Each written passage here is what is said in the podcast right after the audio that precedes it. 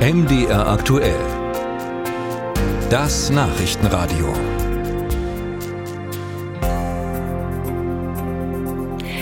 Seit dem Angriff der Hamas auf Israel erleben wir hier in Mitteldeutschland immer wieder Demonstrationen, sowohl für Israel als auch für Palästinenser.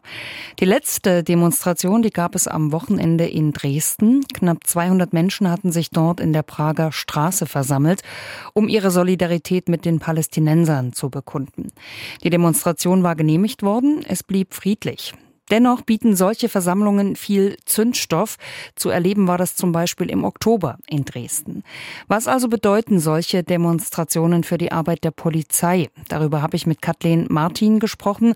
Sie ist die sächsische Landesvorsitzende der Deutschen Polizeigewerkschaft. Frau Martin, zunächst mal, wie ist denn insgesamt die Lage in Sachsen? Wie schätzen Sie das ein? Natürlich ist die Lage bezüglich Versammlungsgeschehen sehr äh, angespannt. Es gibt immer wieder viele, viele Einsätze wo man als Polizei tatsächlich sehr diplomatisch sein muss. Natürlich darf jeder eine Demonstration anmelden. Sie muss den gesetzlichen Vorgaben entsprechen. Und sie darf nicht tatsächlich gegen Menschenrechte oder gegen andere äh, Straftatbestände verstoßen. Somit darf erstmal jeder die Demonstration anmelden, muss die Auflagen der Versammlungsbehörde, die gemacht werden, auch einhalten. Das ist das Recht eines jeden, egal ob das Palästina, pro Palästina, wie auch immer ist, links, rechts etc. Wie bereitet sich die Polizei auf solche Einsätze vor? Gibt es da Unterschiede zu anderen Demonstrationen oder nicht? Vom Grunde her gibt es ja keine Unterschiede. Jetzt ist allerdings das Thema in den Polizeidirektionen, dass man die Kollegen nochmal sensibilisiert auf dieses aktuelle politisch Geschehen, dort auch zur Sensibilität aufruft ja, ist eigentlich für die Kollegen sehr, sehr schwer einzuschätzen. Wo befinden wir uns, wenn wir natürlich sehen, dass dort Straftaten begangen werden, Volksverhetzung etc., dann müssen wir auch konsequent eingreifen. So einen Fall gab es ja im Oktober. Wie wird grundsätzlich damit umgegangen? Also wenn man in diesem Zusammenhang mit der Demonstration feststellt, dass da eine Straftat begangen wird? Indem man eingreift, was aber nicht gleichzeitig heißt, dass man sofort in diese Demonstration reingeht, diese Person festsetzt.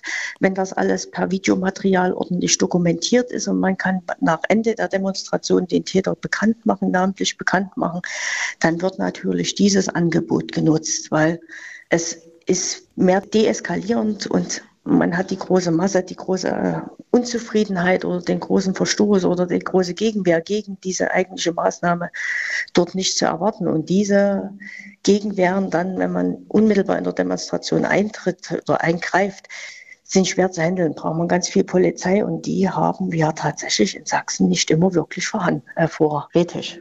Haben Sie da Unterstützung schon bekommen, auch aus anderen Bundesländern? Natürlich fordert Sachsen immer wieder aus anderen Bundesländern Unterstützung an.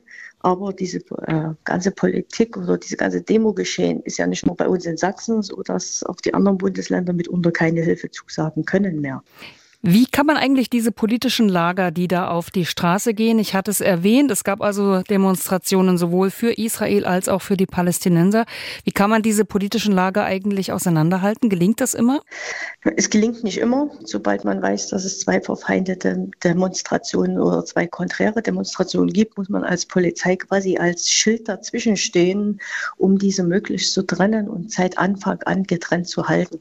Wie groß schätzen Sie denn die Gefahr ein, dass dieser Konflikt den wir da im Nahen Osten haben, auch hier bei uns vor der Haustür immer schärfer ausgefochten wird? Das ist eine schwere Frage. Ich hoffe, dass es bei uns nicht vor der Haustür ausgefochten wird. Ich hoffe, dass wir mit unserer Demokratie, mit unserem Rechtsstaat da die Oberhand behalten. Aber es wird sehr schwer sein und man muss konsequent dranbleiben und jegliche Verstöße, egal in welcher Art und Weise, ahnden.